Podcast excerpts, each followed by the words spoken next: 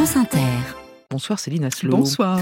À la une du 18-20 et du premier journal de la soirée, la SNCF qui perd de la vitesse. Ouais, le groupe vient de publier des résultats 2023 très attendus sur fond de revendications salariales. La SNCF toujours bénéficiaire, mais moins que les années précédentes.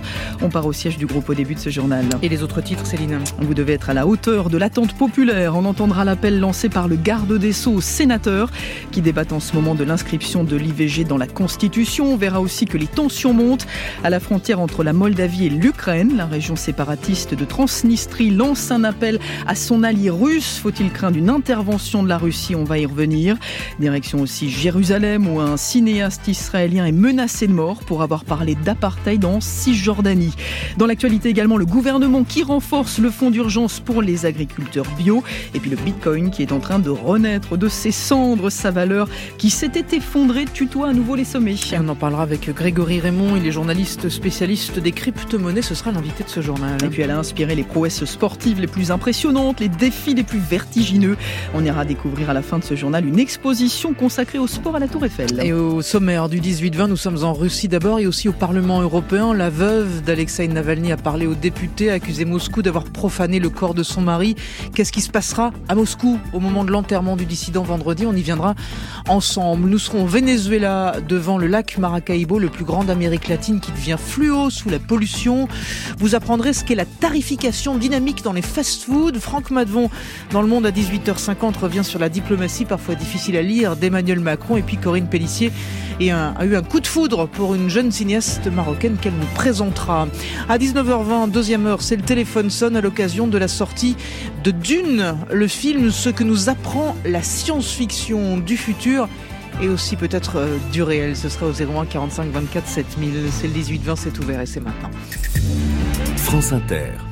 Un chiffre donc très attendu par euh, les syndicats. Oui, très attendu par les contrôleurs, par euh, les aiguilleurs du rail qui avaient fait grève ces dernières semaines pour demander une revalorisation de leur salaire. La SNCF vient d'annoncer un bénéfice en hausse pour 2023, 1,3 milliard millions d'euros. Les dirigeants se réjouissent d'une année performante malgré les difficultés économiques, se félicitent du dynamisme, de la stabilité du groupe ferroviaire. On va regarder tout ça un peu plus en détail avec vous, Ninoc Louis. Bonsoir. Bonsoir. Vous êtes en direct du siège de la SNCF à Saint-Denis, au nord de Paris. Il faut préciser que la croissance est tout de même moins importante qu'en 2022. Et cette année, elle est surtout due à la filiale SNCF Voyageurs, plus 10% de chiffre d'affaires l'an dernier, grâce à une très forte fréquentation des TGV et des TER, détaille Jean-Pierre Farandou, le président de la SNCF. Les Français ont envie de prendre le train, ils ont envie de bouger, ils choisissent le train. Je pense que l'argument de, de, protection de la planète, de transport écologique commence à porter. Donc on est ravi d'avoir cet engouement euh, pour le transport ferroviaire. Et le groupe a aussi investi plus de 10 milliards d'euros l'an dernier, un effort nécessaire pour Jean-Pierre Farandou. La voie ferrée, c'est essentiel, hein, donc il ne faut pas hésiter à investir. On le fait beaucoup, plus de 5 milliards d'euros investis sur, les, sur le ferroviaire, à la fois pour mieux maintenir le réseau existant et pour le développer. Et puis il faut des matériels neufs, il faut du TGV. On sent bien qu'en ce moment, on manque de TGV. Si on avait plus de TGV, je pense qu'il serait, il serait bien rempli. Donc voilà, il faut faire cet effort d'investissement. Le bilan est donc euh, positif, mais moins que l'année précédente. La SNCF avait dégagé deux fois plus de bénéfices en 2022. Cette baisse est liée à des événements conjoncturels, sur le groupe, des sessions exceptionnelles et surtout aux grèves contre la réforme des retraites. Elles ont coûté 350 millions d'euros à la SNCF. Pourtant, les salaires ont déjà augmenté et ça va continuer, assure Jean-Pierre Farandou. On a augmenté d'un milliard et demi la masse salariale sur trois ans, c'est presque 20% alors que l'inflation est entre 13 et 14% Donc en moyenne, la rémunération des cheminots a bien augmenté plus que l'inflation. Cette année, on continue. On a pris des mesures de, retour vers les salariés des bons résultats 23, avec une, prime de résultats de, de 800 euros, 3000 promotions supplémentaires, avec 1100 emplois créés. Et les syndicats ont déjà déposé des préavis de grève pour la période des Jeux Olympiques. Merci Nino Louis, en direct du siège de la SNCF grâce aux moyens techniques de Geoffrey Marianne en 2024.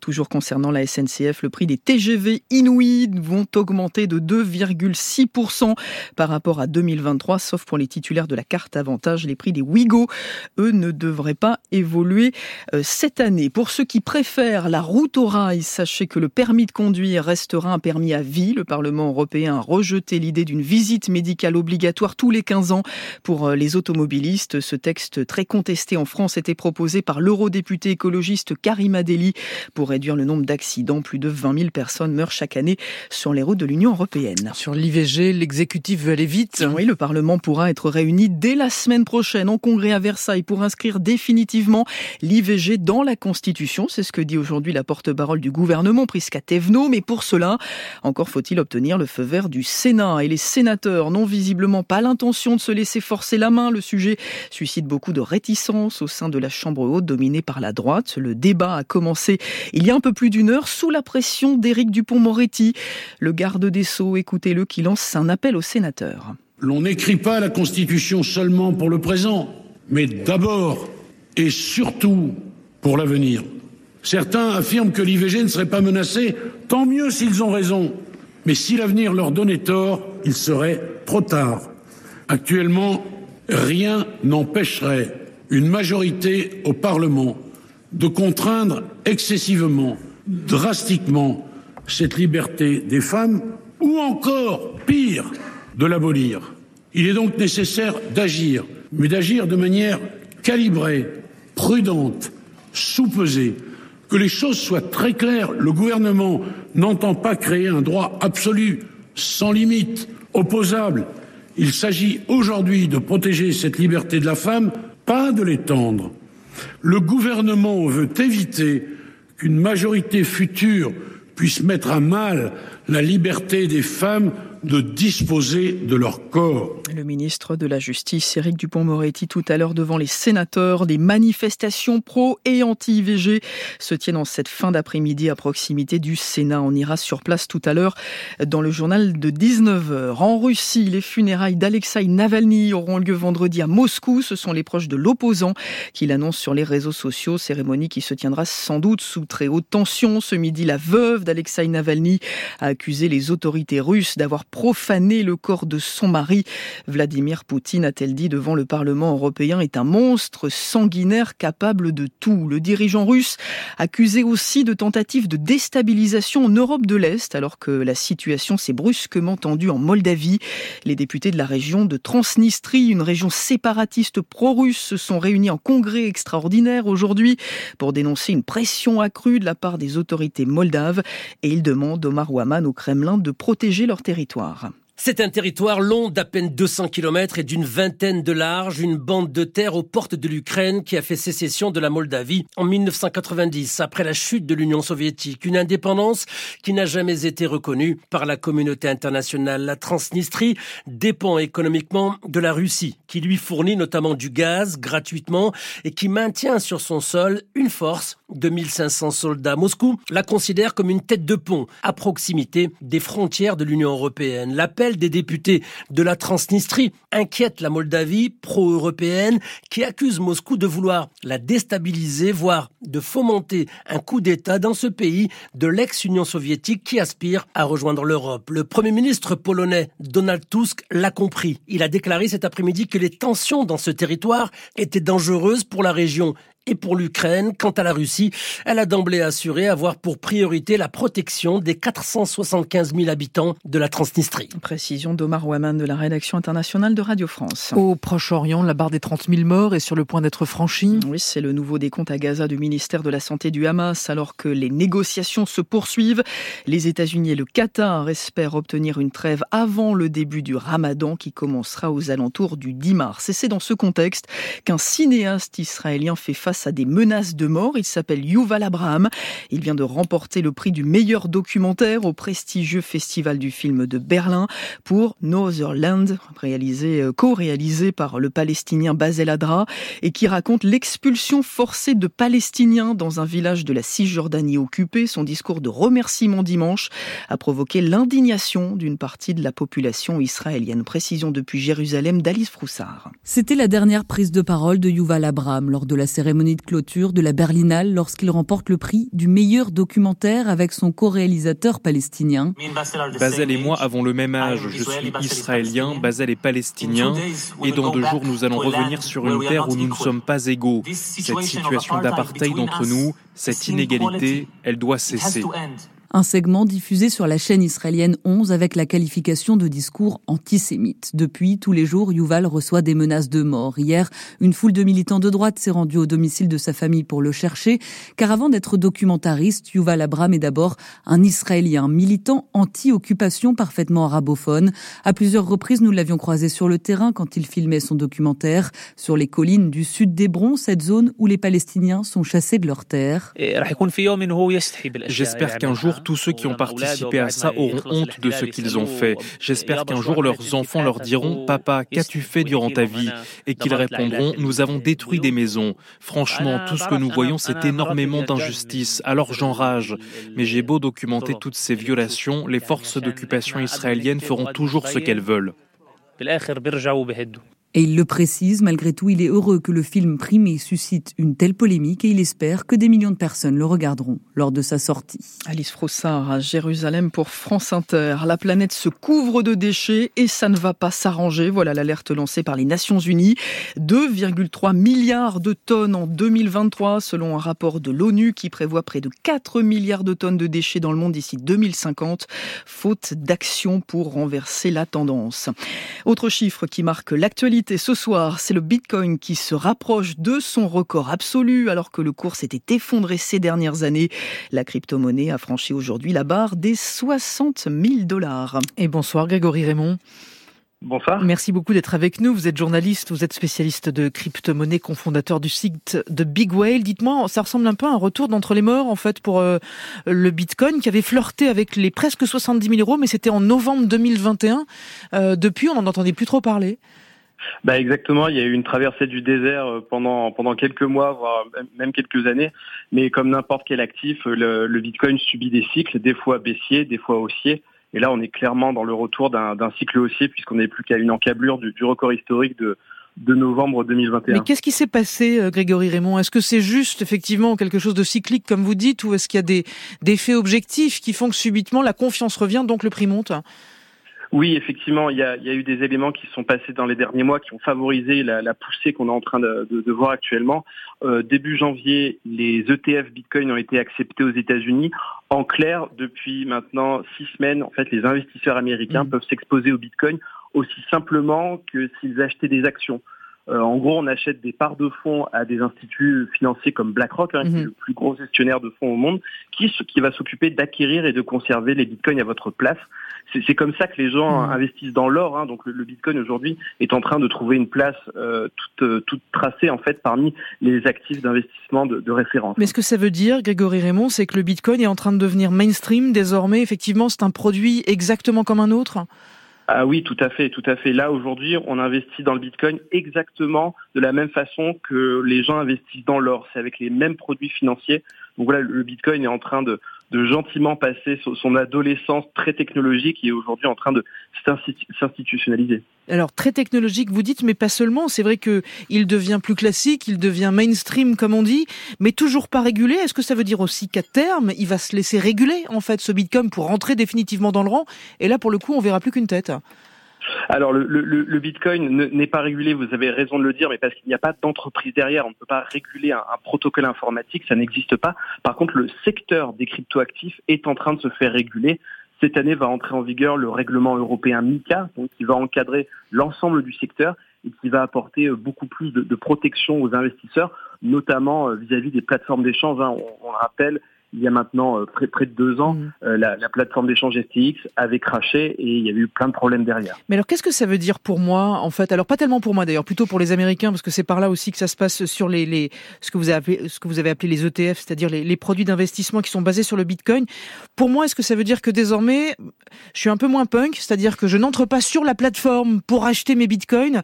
En revanche, j'y vais de manière extrêmement simpliste en allant directement dans le fonds d'investissement. Ça me fait moins peur en fait. Oui, exactement. En fait, c'est ça. En fait, en un clic, euh, il va, c'est désormais possible pour n'importe quel Américain euh, d'investir dans le Bitcoin. Il n'y a pas besoin de compétences particulières dans sa manipulation. Vous savez, quand on achète des Bitcoins, par contre, en direct, il faut aller sur des plateformes d'échange qui sont spécialisées, qui il faut pas perdre son mot de passe. Le, grand public. Et après, surtout, il faut bien les conserver. Là, en fait, ce sont des sociétés comme BlackRock qui s'occupent de mmh. tout. Donc, c'est beaucoup plus simple. Grégory Raymond, vous êtes journaliste spécialiste dans la crypto-monnaie cofondateur du site de Big Whale. Merci beaucoup. L'actualité ce soir, c'est aussi le ballet des politiques qui se poursuit au Salon de l'Agriculture avec aujourd'hui Marine Le Pen pour le Rassemblement National, Laurent Vauquier, David Lisnard, Xavier Bertrand pour les Républicains. Tous sont la présidentielle de 2027 en ligne de mire et le désir évidemment de tisser des liens avec un monde agricole en pleine ébullition. Le gouvernement, lui, continue de donner des gages et ce soir, c'est au tour de la filière bio. Bonsoir Célia Kingrich. Bonsoir Céline. Le fonds d'urgence est renforcé. Il passe de 50 à 90 millions d'euros pour aider une filière en pleine tourmente entre euh, baisse de la consommation, suspension euh, du plan éco-phyto. Les agriculteurs bio se sont un petit peu euh, les oubliés de la crise agricole. Oui, et ce coup de pouce, bienvenu, ne suffira pas vu l'ampleur de la crise pour Philippe Camburé de la Fédération nationale de l'agriculture biologique c'est plus que jamais indispensable. On a des fermes qui vendent du matériel, qui vendent des animaux, des fermes qui euh, euh, licencient du personnel. Avec, avec les, plans, euh, les plans de l'année précédente, donc globalement 100 millions d'euros, on est venu en aide à 4200, 4500 fermes sur 60 000. Donc on est très loin des 10%. Aujourd'hui, avec les difficultés qu'on a dans cette filière, on a absolument besoin de toucher au moins 20, 30, 40% des fermes qui sont en difficulté. Et en effet, cette fédération réclamait un plan de soutien trois fois supérieur à 270 millions d'euros, avec des cantines 100% bio pour soutenir la demande, car la consommation est très faible en France, regrette Laure Verdeau de l'agence du bio. Ça nous met au niveau des États-Unis, euh, la nation de la malbouffe et de Donald Trump, c'est dommage. On ne mange que 7% de bio au lieu de 20% dans les cantines, comme le dit la loi Egalim, et on ne mange qu'un de bio dans les, dans les 170 000 restaurants de France. On peut utilement s'inspirer de nos voisins, euh, que ce soit les Allemands, les Autrichiens, les Suédois euh, et surtout les Danois, les grands champions. Ces peuples-là, ils mangent entre 10 et 12% de bio. En revanche, la France reste une championne de la production bio en Europe avec près de 3 millions d'hectares, c'est 10% de la surface mais cette position est difficile à tenir. Merci Célia Killeré, spécialiste environnement à la rédaction de France Inter. Les loyers des logements étudiants en hausse de 3,5%, soit entre 2 et 6 euros en moyenne par mois, annonce du CNUS qui gère les résidences universitaires, décision qui mécontente les syndicats étudiants mais qui est prise, je cite, pour accélérer la réhabilitation du parc. Et puis cela vous motivera peut-être à grimper les 360 marches qui nous séparent euh, du premier étage de la Tour Eiffel, une exposition photo y est installée, consacrée au sport. À quelques mois du début des Jeux Olympiques, une exposition baptisée Un grand terrain de jeu qui retrace 135 ans de prouesses et d'exploits qui ont marqué l'histoire du monument. Visite guidée avec Gabin Boquet. Pour ceux qui n'ont pas le vertige, ça se passe au premier étage de la Tour Eiffel.